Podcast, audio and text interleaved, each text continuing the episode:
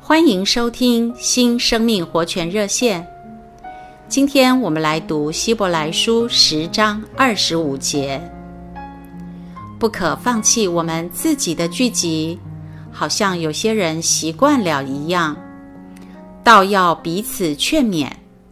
既看见那日子临近，就更当如此。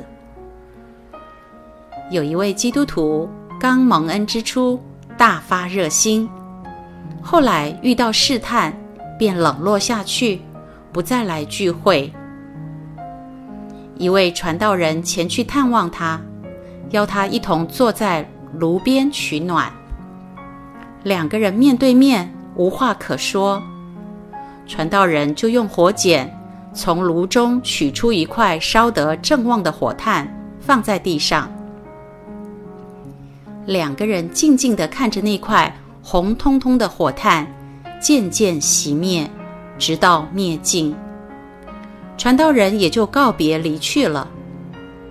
那位信徒刚开始觉得很奇怪，而后圣灵借此对他说话：“你就是这块离开火炉的火炭，离开教会生活的结果就是如此。”那位信徒因而醒悟，认罪悔改。恢复交通。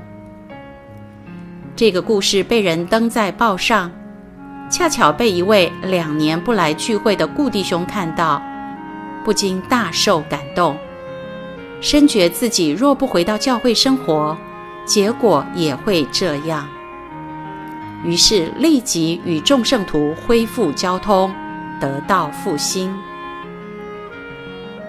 亲爱的弟兄姊妹。我们若是一个人，热不起来，也烧不起来。我们需要和众圣徒一同聚集，就像木柴多、煤炭多，越能烧得起来，越能烧得旺。许多弟兄姊妹能做见证。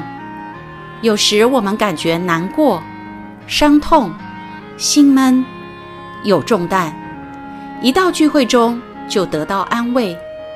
或是灵就通了，或是重担就跑掉了。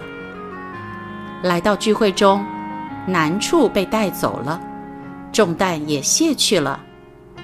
亲爱的，今天别忘了和弟兄姊妹聚一聚，叫我们里面的炭火烧得更旺。谢谢您今天的收听，我们明天再见。